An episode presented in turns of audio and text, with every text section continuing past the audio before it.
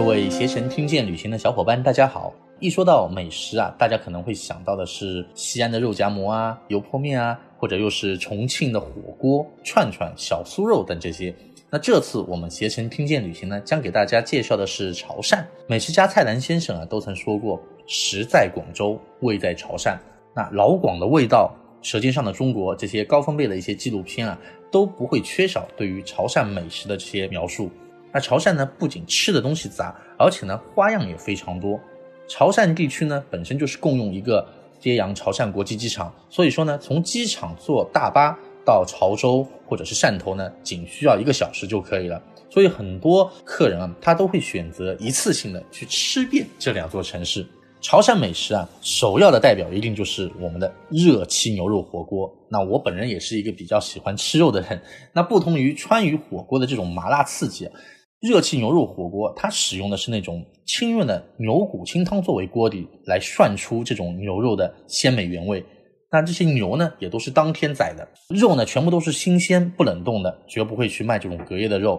在牛肉火锅起源的时候，一般啊都是采用的这种前店后厂的模式。那很多朋友都会问，哎，什么叫做前店后厂的模式？前店后厂呢，其实它就是属于那种现杀现卖，然后呢也是不排酸。不冷冻，直接上桌。这牛肉的新鲜程度到达什么地步呢？就是那种牛肉啊，切下来之后，你都能看得到这些牛的肉还在跳动。那很多人可以在电视上面都会看到这些新鲜的牛肉，它在那边。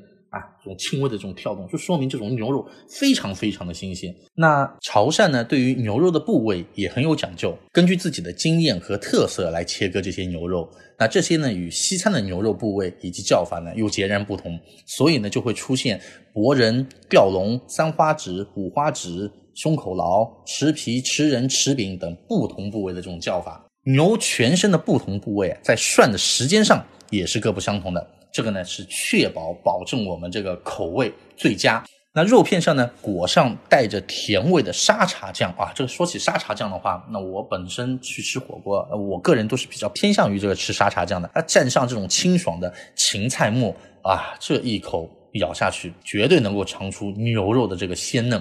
那说到这个牛肉火锅的话呢，就给大家嗯推荐几家餐厅吧。那像比如我们谢霆锋的十二道风味和美食家蔡澜先生都曾经先后探访的这个八合里海鲜牛肉店啊，这个是总店了。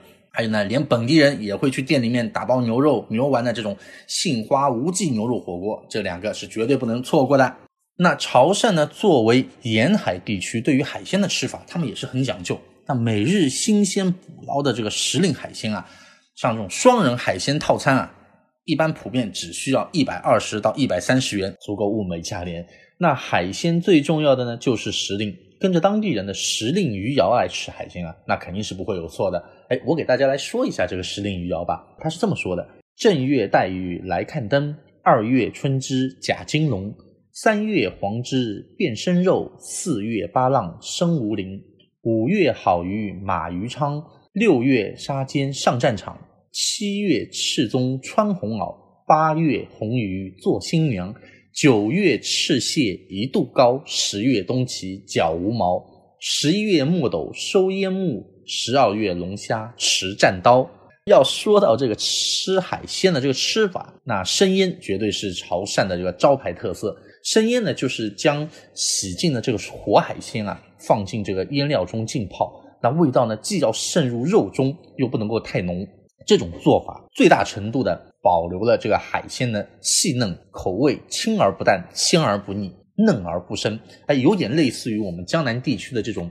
醉虾、醉蟹啊，这种做法，那透明的海鲜肉和这个酱油的海鲜调味出来的这种微甜，吸吮一口啊，就满嘴的肥香。如果是南方的朋友吃过这种醉蟹、醉虾的这种，呃，能够体会得到。那常见的这种生腌海鲜呢，有这种虾菇，就是那个濑尿虾，还有呢蟹类啊、虾、雪蛤、贝壳之类。那我最喜欢吃的呢，就是那种生腌膏蟹。有许多人一试生腌，哎，就会爱上这个生腌。但也有这种脾胃啊比较弱的人，哎，吃了之后呢，就会有一种轻微的拉肚子的这种感觉，呃，这个也属于正常现象。那我的父母呢，以前我小的时候曾经跟我说过，哎，用这种土办法，就喝一点白酒，哎，这样的话可能会减轻这种拉肚子的这种感觉。愿饮食这家的龙江猪脚也是非常非常的有名啊，喜欢吃肉的朋友，我再次要跟大家去推荐一下啊，它这边猪脚的话，软烂细腻，但是呢，却一点也不肥腻。记得如果大家有机会去尝试的话，一定要点一份去尝尝看。那果条汤和肠粉呢，可以说是。最接地气的这种潮汕美食了，一碗果条汤或者是一条肠粉就可以是一顿早餐，或者是解决你的一顿正餐。那大街小巷的饮食店呢，都是可以卖得到。口味的话呢，也是几乎都是没有什么，我吃到现在没有什么感觉不好啊，这种的都是非常美味。那潮州肠粉跟广式肠粉呢，它是有很大的区别的。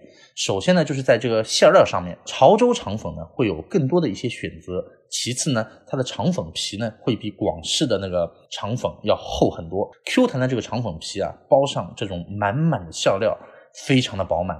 最后呢，就是那一勺具有灵魂的花生酱和那个沙茶酱。哎，我每次都会提到这个沙茶酱啊，因为我本人确实特别喜欢吃那个沙茶酱，一口下去啊，简直就是飘香四溢。那果条汤也可以任意搭配各种这个配料。果条那是由这种米浆做成功的，那比凉皮呢更加有劲道，而且呢，它的精髓在于鲜美的高汤里面浓郁却不失清爽，再握上两三根水灵灵的蔬菜和配菜。那简直就是绝了！那推荐的餐厅呢？这里有小屋肠粉，非常有名。那糖吃的话呢，因为我去吃的时候呢，就是位置比较少嘛，吃的人也比较多，所以呢，建议大家最好是能够打包或者是叫外卖。那每种口味呢都可以点一点，你会发现有很多很多新奇的东西，而且他们里面的料确实是很足，我都觉得他们做做生意啊，是不是不怕亏本？里面的料可以说是下足功夫啊。那么茶可以说是潮汕人的生命之源。哎，我很奇怪，我每次走在他们的大街小巷，都会看到那边有很多，特别是潮州这边有很多人就坐在这个店门口，三五成群在那边的品茶，甚至连马拉松的这个补给站都会设有功夫茶。我觉得很奇怪，马拉松运动员在那边跑步的情况之下，他是有空坐下来能喝一杯这个功夫茶吗？那么在那个一天之中啊，重中之重，那自然就是早茶了。一家人围坐在那边，一壶浓茶配上。三四个点点心，这个就是造就了这个潮汕的这个早茶文化。相较于这种粤式的点心啊，潮汕的早茶的点心种类呢，就是没那么多，但是它的茶水、粥品绝对会惊艳到你。这里呢，我也可以给大家推荐几家比较网红的餐厅啊，一个是金凤酒楼。哎，有人说。界定蛋挞好不好吃，那就要看蛋挞放凉之后的这个口味是怎么样的。那么金凤酒楼的蛋挞，您一定要去品一品。那潮汕人啊，吃这个卤鹅的历史啊，非常的悠久。富有盛名的是澄海的贡骨卤鹅，最早可以追溯到光绪年间，听说至今呢已经有一百多年的历史了。逢年过节啊，这个餐桌上绝对是必不可少的。要说到最好的品种，一定是澄海狮头鹅。正宗的狮头老鹅，必定是年长两岁多，体重呢要达到二十斤以上的这种老公鹅。仅一个头部，一般大家可以猜猜能卖出多少钱？听说一个鹅头就可以卖出八百元，连脖子的话可以达到一千五百元左右。它一锅好的这个卤汤啊，也是制作卤鹅的这个关键。那么鹅在宰好之后。把它的内脏先取出来，然后呢是洗净后晾干，全身擦盐腌制半个小时。呃，卤药包提前配好，那么放进卤水卤制，加上这个生抽、老抽、糖、盐，潮汕特有的这种南姜等卤水翻滚之际，再把这个鹅放下去。刚出锅的这个卤鹅啊，外表呢是油亮光鲜的啊，透着这种琥珀色，香气逼人。鹅肉肥美鲜嫩，不干不柴，卤制后啊，香气四溢。鹅肉还要纹理清晰，这种皮肉中间啊，要带有一层薄薄的那种脂肪，肥甜油润，咬下去的话层次分明。鹅肝分为硬肝和粉肝，哎，鹅肝呢相对来说就比较便宜，主要是嚼着香。那么粉肝则价格不菲了，每块切零点五厘米左右。那这个口感是最好的，绵密入口即化的那种感觉。那卤鹅吃起来呢也很细致、很精细，一只鹅身上有十多个部位可以吃，口感呢都是不一样的。那比起鹅肉，潮汕人甚至更爱鹅下水，比如说鹅脚、鹅翅、鹅肠、鹅腱，据说一个鹅掌就要五十元。我呢是亲自去尝试过的。确实值这个价格。那么身价比鹅肉都要高啊。至于澄海的狮头鹅和普通鹅肉到底有什么不同，只要你吃到正宗的第一口香气，绝对可以让你找出答案。